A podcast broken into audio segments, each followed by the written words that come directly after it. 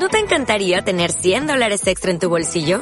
Haz que un experto bilingüe de TurboTax declare tus impuestos para el 31 de marzo y obtén 100 dólares de vuelta al instante. Porque no importa cuáles hayan sido tus logros del año pasado, TurboTax hace que cuenten. Obtén 100 dólares de vuelta y tus impuestos con 100% de precisión. Solo con Intuit TurboTax. Debes declarar para el 31 de marzo. Crédito solo aplicable al costo de la presentación federal con TurboTax Full Service. Oferta sujeta a cambios o cancelación en cualquier momento.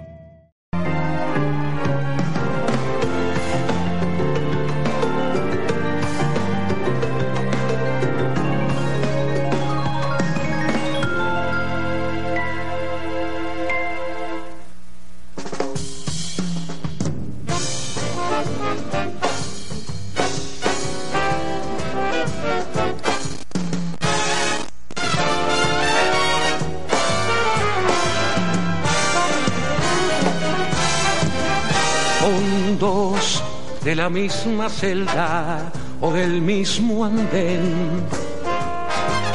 Hondos que alcancen el tope de la subasta. Hondos que bailen sin casa en el mismo tren.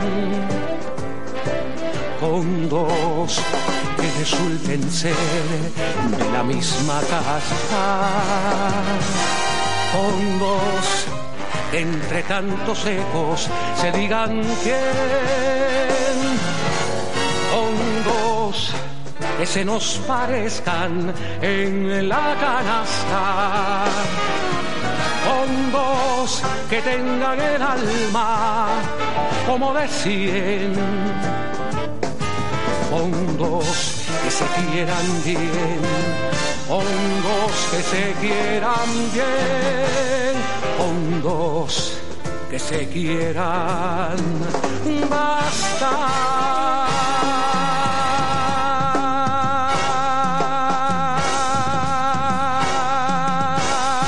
Muy buenas noches. Estamos en Con dos que se quieran dos. Ahora aquí o siempre aquí, en Quinta Avenida, calle 32, en los maravillosos estudios Abdala. Me costó trabajo dar con ella. Encontrarla me ha dado siempre trabajo. Eh, la llamé por teléfono y le pedí que si quería venir al programa. Y ella rápidamente, debo decirlo, sin divismo de ningún tipo, siendo ya una diva, considerada una diva entre las divas, me dijo, sí, yo voy, ¿cómo no? ¿A qué hora? Llegó temprano, cuando algunos otros han llegado tarde. Eh, se preparó, se acondicionó, me dijo que estaba un poquito nerviosa. No se lo quiero creer. Le doy un beso a la reina de las noches habaneras, Ivette Cepeda. Ay, Amaury, muchas gracias. Tan bonita, estás, estás espléndida. Gracias. estás espléndida, debo decírtelo. Eh, en televisión te ves hermosa arriba de un escenario, pero así tan cerca, ahora es que estoy muy cerca. Estás eh, maravillosa. Bueno, eh, muy lindo. Ya, ya eso no se puede resolver. Me hubiera gustado. Ahora, mi primera pregunta es esta, Ibe. Aunque el, el término pueda sonar cursi, eso de la reina de las noches habaneras, el trabajo que tú estás haciendo me recuerda a aquella Habana de los 60 de los 70. Me recuerda a Miriam Acevedo, a Marta Estrada, a Toris de la Torre, Elena Burque, Teresita Fernández que tuvo aquellas largas en el cóctel, tenía aquellas cosas.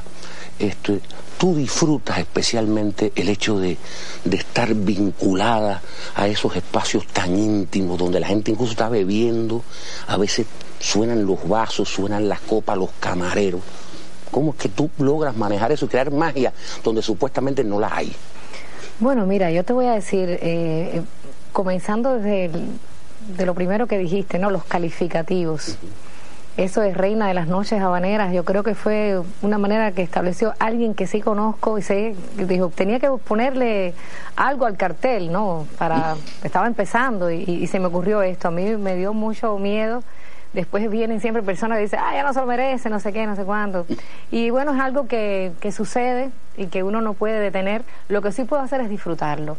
Antes de, empezar a cantar, nunca en mi vida supe lo que era un bar, ni, y de joven tampoco nunca en mi vida fui a una discoteca. No me da pena decirlo, yo nunca en mi vida he bailado en una discoteca. No sé lo que es eh, la noche. Luego cuando empiezo a trabajar en esta, en esta, esta otra forma de vida, eh, creo que yo nunca me he quedado en un lugar después que termino de, de cantar. Porque para mí la magia empieza cuando salgo a cantar y llega un momento es que me, meto tanto en la música y en lo que está sucediendo que soy capaz de ser juez y parte, porque a veces le he dicho al, público escandaloso y gozón del, del tocororo, los estoy oyendo, porque ustedes no saben lo que yo me he divertido esta noche, no con lo que yo estoy haciendo, sino con lo que estoy mirando, con lo que estoy eh, eh, escuchando, estoy atenta a quién llegó, cómo lo recibieron, sé yo, porque ya se convierten en, en, algo muy común. Y entonces, sencillamente, cantar son mis, mis bares personales mis discotecas, mis noches, mis, mis, momentos bohemios son míos también. Lo que pasa es que a mí me toca disfrutarlo desde el escenario. Sencillamente estoy metida en eso tan, tan hondo, tan profundamente, que pueden pasar mil cosas y yo no me doy cuenta. A veces cierro los ojos disfrutando, redescubriendo en cada canción las imágenes, la historia que se está contando. Cierro los ojos y, no me he dado cuenta que delante de mí la gente se, ha habido una bronca y se han fajado y se cayó una botella y el, espe, el espejuelo. Yo no me he dado cuenta, pero eso yo no lo he dado consciente, eso sencillamente sucede. Y por eso estas actuaciones me han llenado tanto eh, el espíritu. Llego a mi casa y son las 5 de la mañana para dormir, porque estoy llena de, vibras y de cosas. Eso me, me, ha ayudado mucho a sanar también internamente cosas de mi vida personal. Eh, me ha llenado de amigos. Mi vida completamente ha cambiado eh, en estos últimos cinco años, aunque yo creo que internamente sigo siendo la misma persona. Yo estaba en la primera vez que yo te escuché, estoy tirado sin la televisión y empieza una canción, La Hiedra, y de repente digo, ¿qué canción, qué canción es esa? Era como algo que se mezclaba en mi, en mi memoria y me hacía viajar hasta la voz, fíjate, a través de la voz de aquella muchacha que yo vi, viajé hacia la voz de Eli Reina en, Brasil. Y con los años me entero, bueno, por supuesto que era Iber Cepeda, pero investigando descubro que tú, antes de convertirte en Iber Cepeda esta, trabajabas en un crucero daba vueltas por el mundo y que tenías un repertorio de más de 80 canciones brasileñas cantadas en portugués. ¿Cómo es eso? ¿Es verdad o qué? Ay, mira, eso, es, eh, eso tiene una historia también anterior. Eh, cuando yo empecé a cantar, en uno de los, de los hoteles que, que trabajé fue en el Copacabana, cuando abrieron el Copacabana. Y me pidieron que para eso, para ganarse de ser eh, un artista allí, eh, había que saberse muchas canciones brasileras. Yo no creo que yo me sepa 80 canciones brasileras, eh, quizás unas 20 y pico, 30, y ahora casi tengo que volverlas a mirar porque me pasé mucho tiempo sin cantarlas, ¿sabes? Pero sí escucho mucha música brasilera. Uf, muchísima, me encanta, me encanta, me encanta. Ahí empezó la historia de, de aprenderme este repertorio, trabajando en Copacabana y luego en el, en el crucero también me fue muy útil realmente, porque es una música de acompañar momentos, situaciones, muy agradable. Porque la armonía y toda la belleza musical, sobre todo de esta etapa de la música brasilera, que, en que están los, clásicos de Bossa Nova, pues sencillamente educan el oído y preparan, es decir, en este caso yo me sentí mejor preparada para oír las cosas de una manera con, la, que me siento muy identificada quizás también por eso me gusta mucho Marta Valdés. Bueno, Marta Valdés es Marta Valdés sagrada, ¿no? Eh, ahora, una de las cosas que te distingue en el eh, complejísimo mundo de, la Cuba de hoy, musical, por supuesto, es tu refinamiento. Y es difícil porque trabajar en eh, el ambiente que tú trabajas, ¿cómo que tú puedes sostener ese nivel de refinamiento? Bueno, yo me he sentido acosada, por ejemplo, en un lugar como el telégrafo. Eh, no me he sentido acosada por un mal público, todo lo contrario. Yo tengo, yo tengo que dar gracias. Ay, yo no sé cuántas cosas que he tenido la suerte enorme de, de estar acompañada siempre por un público muy especial. Pero tú sabes que yo no solamente capto de esas personas su alegría, que están para un lugar, en un lugar que van a divertirse, están felices. Yo me meto en ese mundo y no trato de, ser una nota discordante para que todo el mundo diga, pero este mira, este está borracho, pero si yo sé que en un lugar la gente debe. Sí, pero no haces. se pasará. Sí, pero no haces concesiones. Les cantas en medio de la borrachera, les cantas a Serra, ah, le cantas a Sabina, le cantas a Pablo, le cantas a Marta, le cantas a Mauri. esas son personas lindísimas, riquísimas gente que van a un lugar un día y se dan tres tragos y uno le dio por gritar al artista. Tampoco vamos a partir de, de digamos, ay, no me gusta ir con estas palabras a nadie. Eh, gente, gente que, que no saben comportarse en un lugar donde hay público y molesta, ¿no? Ah, a veces que la gente quiere escuchar solo la canción. Entonces el artista es que tiene que escoger mejor el lugar donde va a cantar. ¿Qué hace en un lugar o qué hace en el otro? Y ahí yo creo que sí hay una diferencia. Hay momentos en que yo le digo al público, le he dicho al público en el, en el Togoros Ahora voy a decir algo muy importante. Eso me recuerda cuando yo era maestra. Y les digo, esta es una canción que va por aquí, esta es una canción que va por allí. Llegar a tocar el punto, ese punto en que la gente que está gritando se calle porque quiere oír eso que tú estás diciendo, porque sabe que eso que tú le estás diciendo tiene algo tiene un valor, tiene algo, tiene algo lindo que quiero que, que recordar a un artista cuando, eh, ay, todo el tiempo que, que he estado recordando a Sonia Silvestre. Ese minuto. Tuvo aquí en el programa. Ese minuto en que yo canto una canción de Silvestre, eso es aunque la gente termine cantando conmigo, ese minuto la gente lo vive. Si hablamos de Formel, si hablamos de, de cualquier artista que sea valioso, una canción, aunque sea la que más se pegó, la que más repitieron, de momento la cantas para el público y se convierte en algo mágico. Mira, yo he cantado, increíblemente, yo he cantado Brindo por ti, por mí, He cantado canciones de Roberto Carlos. Son canciones Son canciones bellísimas. Pero ah, pues las canciones de Roberto Carlos son preciosas. Pero por favor, pero tú dices así a la luz del momento, estoy ligando esta canción con esta otra y me parece increíble, que parece que son cuentas de dos collares totalmente diferentes. Este es de por el día y este es de ponértelo ese día únicamente nada más, pero la gente asimila todo eso. Y no, no me molesta que la gente esté feliz, que esté contenta para hacer otro tipo de cosas. Bueno, hay que buscarse otro escenario, otro entorno. Pero al final yo sé que la gente que va allí termina queriendo al artista, que,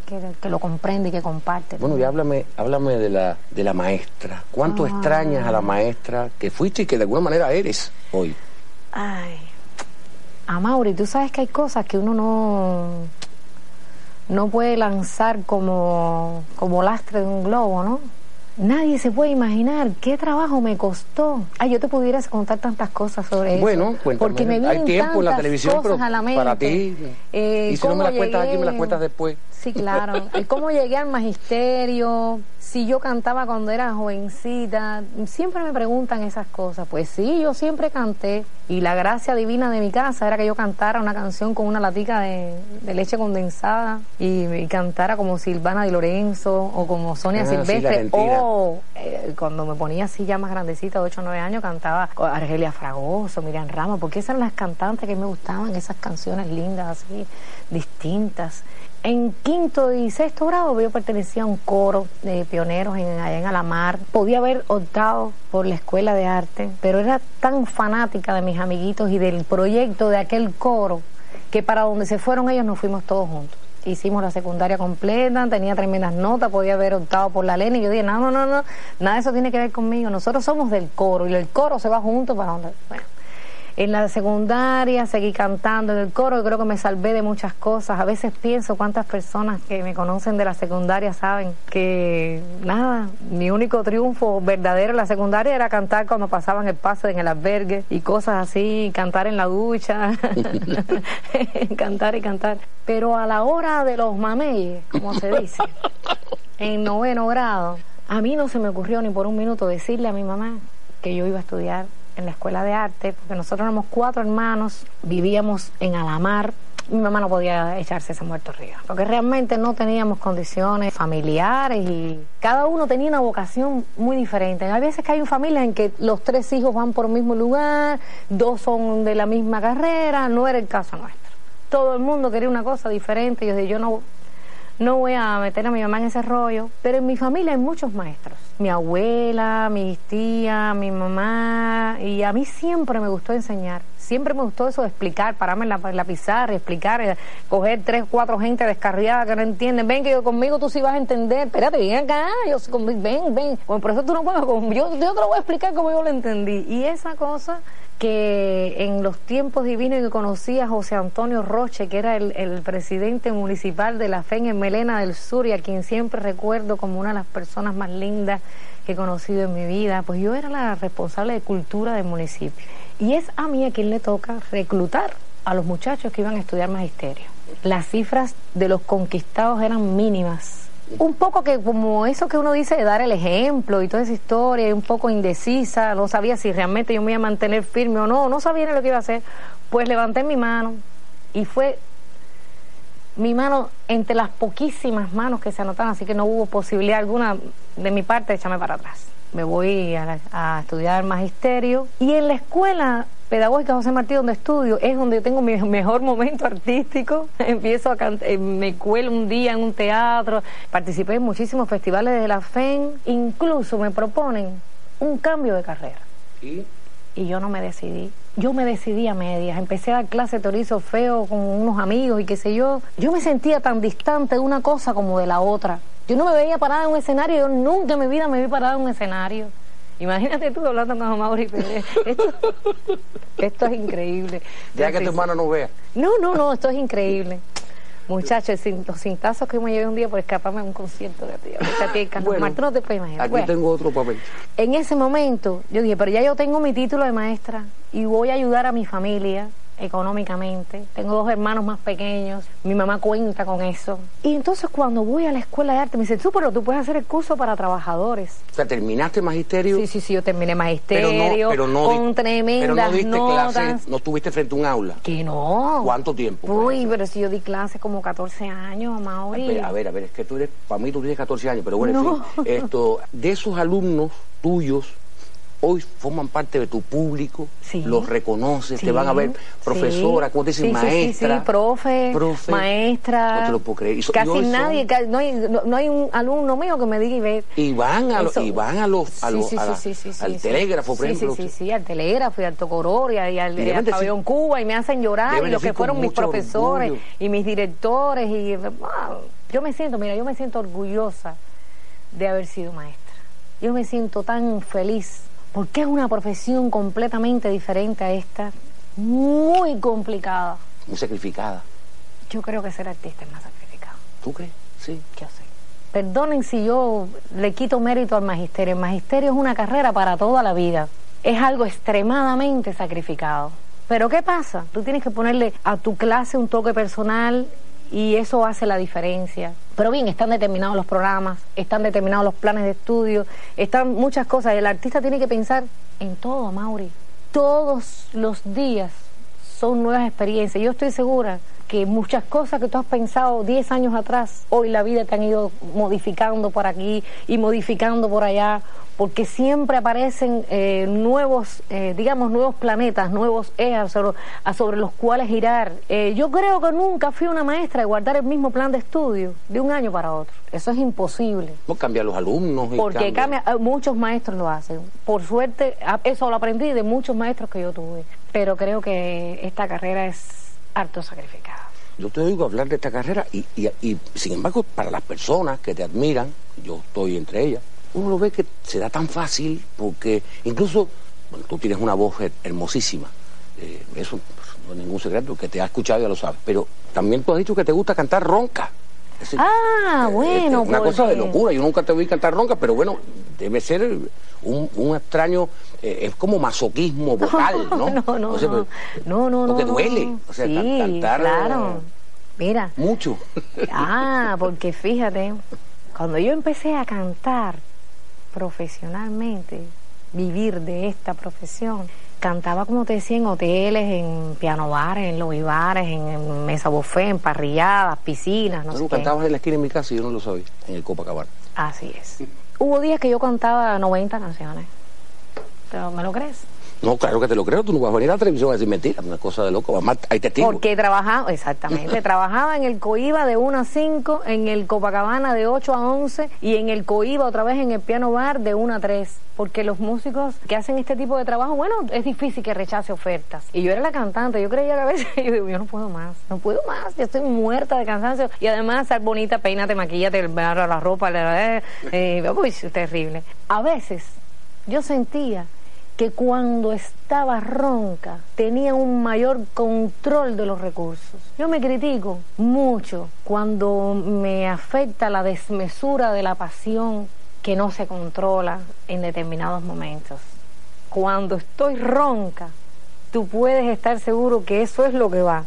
Pero yo no lo dije en esa entrevista por eso, yo lo dije porque me pongo a analizar las potencialidades de la interpretación. No lo leí exactamente en una entrevista, lo leí en Ah. varios sitios. Ah, sí, porque la gente le, le llamó la atención que Ah, dijera ya. eso. Es que a mí me llama la atención la forma de cantar de ciertos artistas que tienen ya una disfonía o que su voz es así, porque hay voces que son así. Montarro Stewart, por ejemplo. Exacto, que son así. Michael Bolton, Y digo que Billie Holiday.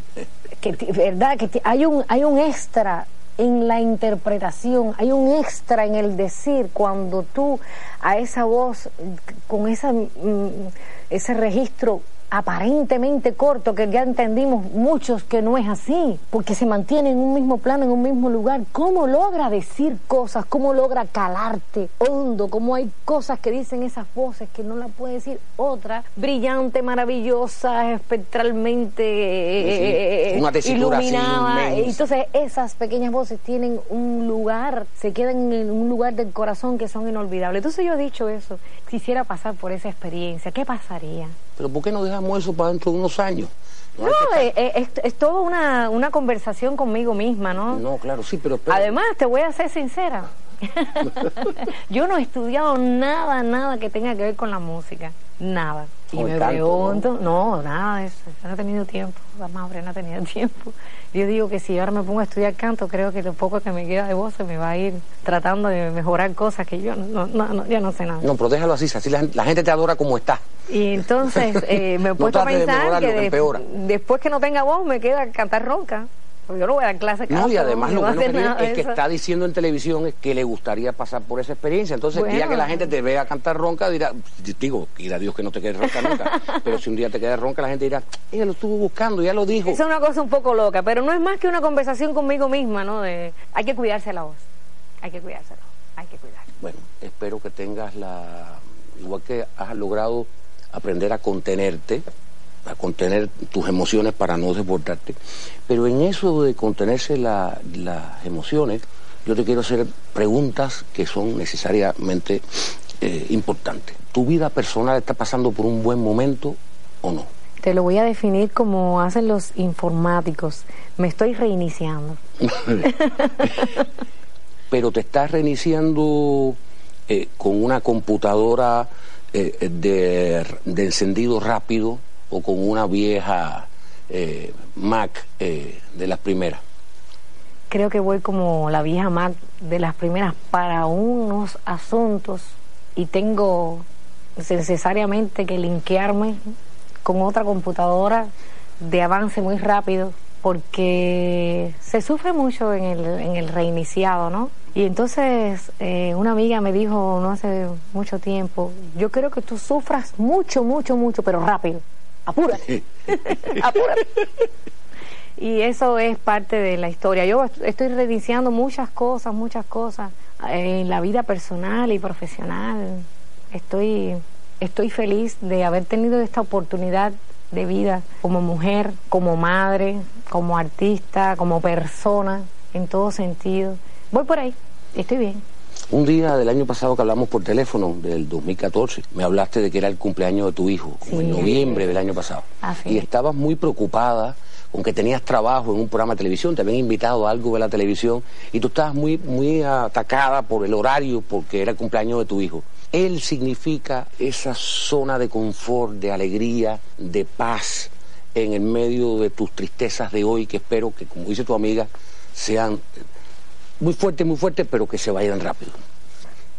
Bueno, yo creo que sí. A veces los niños no saben, y hasta que uno no es mamá, no saben lo que pudieron pensar los padres de uno, ¿verdad? Hasta que uno no es padre y pasa por ahí, uno no sabe cuánto amor pone un padre en uno, en cada uno. Nosotros creamos cuatro hermanos y a veces creo que mi hijo no se da cuenta, es un niño, un adolescente, cuánto, cuánto, cuánto, cuánto lo quiero, cuánto lo amo, cuánto lo necesito. Yo quisiera ser una buena artista, yo quisiera ser una buena persona, es lo único que le puedo dejar a mi hijo. Y Pero bueno, tú eres bueno, joven, eh, a ver, eh, te puedes entusiasmar eh, en, eh, en un, en, en ese, en ese futuro re- ya reiniciado, este, te puedes entonces no a mí no me voy a decir la edad que tú tienes porque para mí tú eres una muchacha y para el público que te ama también y aquí no hay que estar hablando de años porque entonces imagínate tú me tengo que meter debajo del sofá. No yo te iba a preguntar que si tú eres adivino porque ahora mismo estoy estaría loca por cumplir el único sueño que yo creo que si no me apuro la vida no me da tiempo a hacerlo. Y yo quisiera tener otro hijo. Claro que sí. Quisiera. Por eso te estoy diciendo bueno pues hay que reiniciarse rápido. Ahora ¿por qué la gente dice la espirituana? Ah, porque yo nací en Santi Espíritu. Tú naciste en Santi Espíritu. Qué lindo es Santi Espíritu. Dime que no. Dime que no es Casi no conozco a Santi Espíritu. Mentira, pero... pero, has ido a cantar ahora después de... Sí, sí, y me pasó algo increíble a Mauri. Mira, yo te escucho hablando a ti y yo sé que tú eres habanero. ¿Verdad? Claro, eh, eh, hay, un, un, algo así que no me es tan familiar a pesar de vivir en La Habana ya 47 años. Hay algo, tú eres habanero, pero yo no. Yo no, pero yo soy de Fontanar, yo no soy de La Habana. No, no, no, pero, Fontanar es un planeta, yo soy de Fontanar. Qué lindo. Bueno, yo siento eso. Cuando iba para para Santi Espíritu esta vez, iba rendida, muerta de cansancio, porque como tú, yo me levanto muy tempranito, a las cinco y media de la mañana, todos los días. Y cuando entramos a Santi Espíritu, yo me fui a Santi Espíritu posiblemente con dos años, me desperté y dije, estoy en Santi Espíritu. ¿Qué cosa esa tan increíble?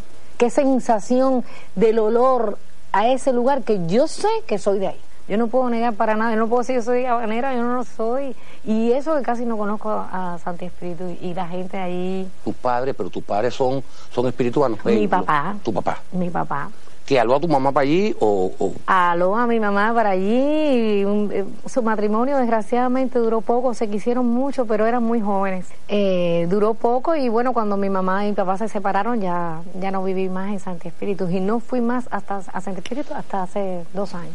¿Y cómo tú manejas eso de, la adoración? ¿Cómo, ¿Cómo se maneja la adoración? La adoración de tus compañeros del coro, de tus alumnos de tu público, primero el de las noches, después el público que te adora cuando vas a conciertos, cuando vas a conciertos por todo el país, teatros, y después ya incluso la adoración que tú estás logrando provocar en público como el de Francia, que son públicos realmente muy difíciles. El que ha tenido la oportunidad de cantar en Francia sabe que convencer a los franceses de algo es muy complicado, porque tienen una historia musical inasible.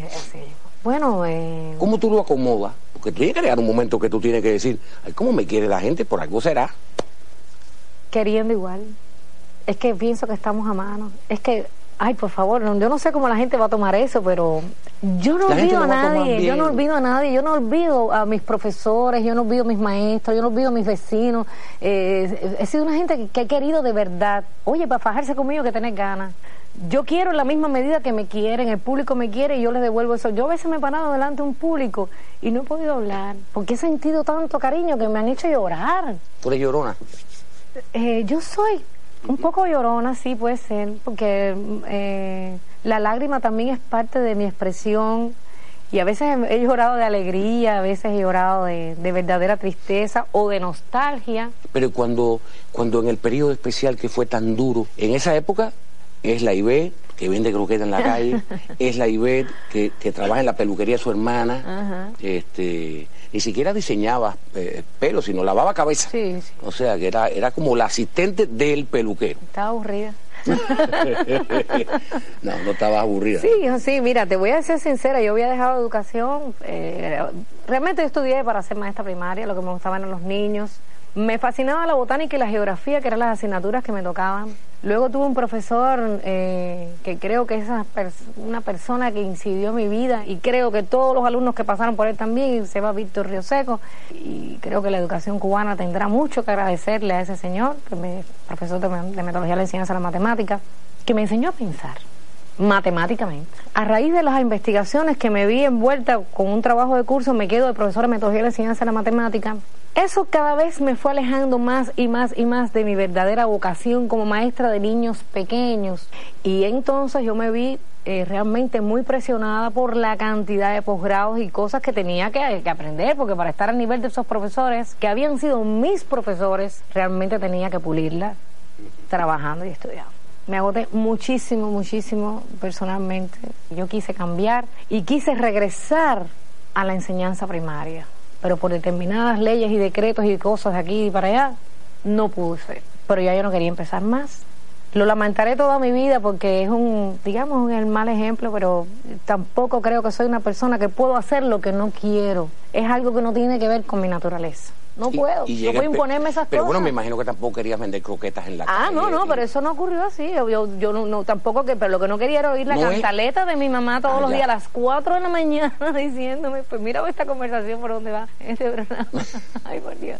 que, yo había dejado, este programa. que yo había dejado de educación, que después de tantos años, que sí, ya yo, ay, todas esas cosas. Y entonces me sentía aburrida e inútil. Y siempre fui una persona muy independiente. Empecé a trabajar con 17 años, yo he dado clases en aulas multira en, en Pinar del Río, me he montado, he estado toda la noche cociendo eh, cujes de tabaco. Y entonces ayudaba a mi hermana a lavar cabeza y empecé a hacer croquetas alguna que otra vez. Y entonces ya después tenía un excedente. Y empecé a vender croquetas pero, a ver, y a ver, tamales. Pero bueno, cuando uno dice vender croquetas y tamales, cuando tú cuando tú dices vendía tamales, pero tú no eras los tamalitos de Olga, o sea, quiere decir, este, no andabas por la calle con una bandeja o sí.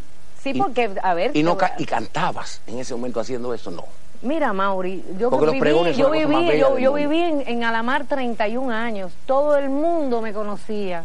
A mí me dicen Ivette, ahora que, la gente me ve en la televisión, porque todo el que me conoce, nadie se le ocurre decirme Ivette. y esos que saben mi verdadero nombre, eh, el de la, del diario, es un apodo, no, es un nombre. ¿Saben que les cuesta trabajo decirme, ve? Yo sí iba con toda confianza porque eran mis vecinos y mi gente, y como se alegraban la gente mía porque no había luz, no había gas, no había nada. Y cuando yo hacía trabajo, ¡ay! Hicieron tamales, te lo pago el día, no sé cuándo. Niña, dale, no hay lío. Porque yo lo que estaba, claro, pero ¿por qué voy a decir mentira? No, no, tengo no, no, no, porque yo no pretendo que tú digas mentira. En un periódico en Colombia y en otro periódico también salió y me dijeron, ¿pero por qué dijiste eso? Y yo, bueno, Realmente se lo conté al, periodista un poco que en confianza, pero yo no tengo vergüenza de eso. Porque uno, no, un profesional no puede tener vergüenza cuando su profesión fija deja de ser un sueño, una quimera, una verdad, cuando deja de ser algo es eso que te impulsa a ser cada día mejor, cuando sientes que ya no puedes dar más o por otras razones dejas de hacerlo y te lanzas al vacío. Tienes que saber que tú además de eso eres una persona con manos, con piernas, con inteligencia, que no tienes que robarle a nadie, no tienes que hacerle daño a nadie, pero tienes que seguir adelante. Y estos tiempos se parecen mucho a esos tiempos en que la gente siendo de diversas, de otras profesiones, digamos, más altamente calificadas que otras, mucha gente ha, cambiado y ha hecho, ha hecho otras ha hecho otra historia con su vida. Por tanto, yo no siento vergüenza, todo lo contrario. no, no, no, es que, a ver, eh, para dejarlo claro, eh, es que te parece que los artistas no pueden no, tener no, no, pero vender, no, pero es que vender tamales, eh, eh, a ver, hacer y vender tamales y hacer y vender croquetas es casi una bendición. O sea, quiere decir, cuidado. y no pregonaba porque tenía la suerte de que una peluquera, ah, una amiga mía que vivía en el edificio, era más alegre y más bulliciosa y demás, iba por oye, aquí están los tamales de Cookie. Ya sabes. Ya. Cookie soy yo. Bueno, Cookie, aquí tenemos a Cookie en la bueno, Cookie, esto, yo te quisiera preguntar si tú sientes que por la garganta te rumba la nación, ¿no? Tú, si, tú sientes que por aquí, aunque estés cantando una canción de Sabina, sí. aunque claro que sí. ¿cómo, ¿cómo tú sientes eso? Eso es una experiencia, como yo no he estudiado canto y no sé por dónde sale la voz, por aquí o por allá, te puedo describir que es un momento un poco misterioso. Yo no puedo ni siquiera describir que... Hablo de tu voz. Sí, sí, sí, sí, sí, sí, sí, sí, en la voz, en la voz, porque esto no es, aquí no es espiritismo ni nada de eso, sino que yo siento que cuando canto una canción, es que es que como si se instalaran en mí los códigos de, de determinados movimientos, de determinadas formas de expresión, de determinadas épocas. O por lo menos yo no quiero renunciar, desde mi forma de decir actual, no quiero renunciar a la riqueza de un acervo nacional, de un, de un estilo muy de las cantantes cubanas, que es muy diferente al resto del mundo. así es como lo veo yo, el tipo, la cantante cubana temperamental, apasionada, fraseadora. Yo no encuentro ni en el Caribe, ni en el sur, ni en el norte, ni en Francia, ninguna no hay otras cantantes como este tipo de cantante cubana. Son una cosa muy diferente. Y fue lo que quise defender en Francia, en el concierto de París, el estilo de la cancionística cubana. Y yo no quiero que después los musicólogos me digan esto aquello, es lo que yo percibo desde mi, mi forma elemental como cantante, como artista, ¿no? Eh, digamos, que hago una, una lectura de muchos, de muchos elementos, de muchas cosas. Yo no tuve la suerte de conocer artistas así de cerca como tú, que, que, creciste, ¿verdad? Creo que lo único que he conocido en mi vida son artistas. en todo, el arte tiene muchas trampas. Así ah, Pero una vez conocí a Celeste Mendoza. Impresionante. Yo estaba cantando en una parrillada en el Hotel Neptuno. Me piden que si yo podía cantar una canción de Benny Moré. Y se me ocurrió cantar Amor Fugaz. Y cuando dije, porque tu amor se ha perdido como una estrella fugaz, ahí mismo, ¿sabes? Esa cosa que te pasa, no lo puedes evitar o uno no, no sabe cómo controlar eso y se me hizo uno de la cantidad eran las lágrimas que me corrían así. Y en ese momento Celeste Mendoza se, se paró así toda y me dijo puso un puño durísimo en la mesa y me dijo si cantas no lloras. Y si lloras no cantas pero como me lo dijo como que aprendiera a controlar y a defender y eso es lo que pasa con las artistas cubanas, con las cantantes cubanas que son unas controladoras de esas emociones y una canción que es definitivamente arrasadora se convierte en una canción que se canta así como así porque te las te las llevan de aquí para allá para acá porque son, tremendas. Y ven, tú eres miope. Sí. Sí, me di cuenta es una pregunta, tengo siempre fascinación por los miopes. En la primera temporada entrevisté a Antón, a Rufa, que es miope, y yo también, pero no tuve la gentileza en aquel momento de hacer que es despedirte, darte las gracias, pero hacerla así también como tampoco te veo, o sea, así no nos vemos ninguno de los dos. Y em, me alegra mucho que seas una cubana tan sencilla, tan, normal. Eh, voces maledicentes me habían dicho por ahí que ya ve está envanecida. Me doy cuenta que no. Y lo que más gusto me da es que nuestro público está mirando con dos que se quieran. Dos, en segunda temporada, comprueben lo que yo digo. No sé si todavía sigue cantando en la ducha, pero si nos volvemos a encontrar pronto en televisión, quisiera que me dijeras que cantas en la ducha nuevamente acompañada. Un beso grande para ti.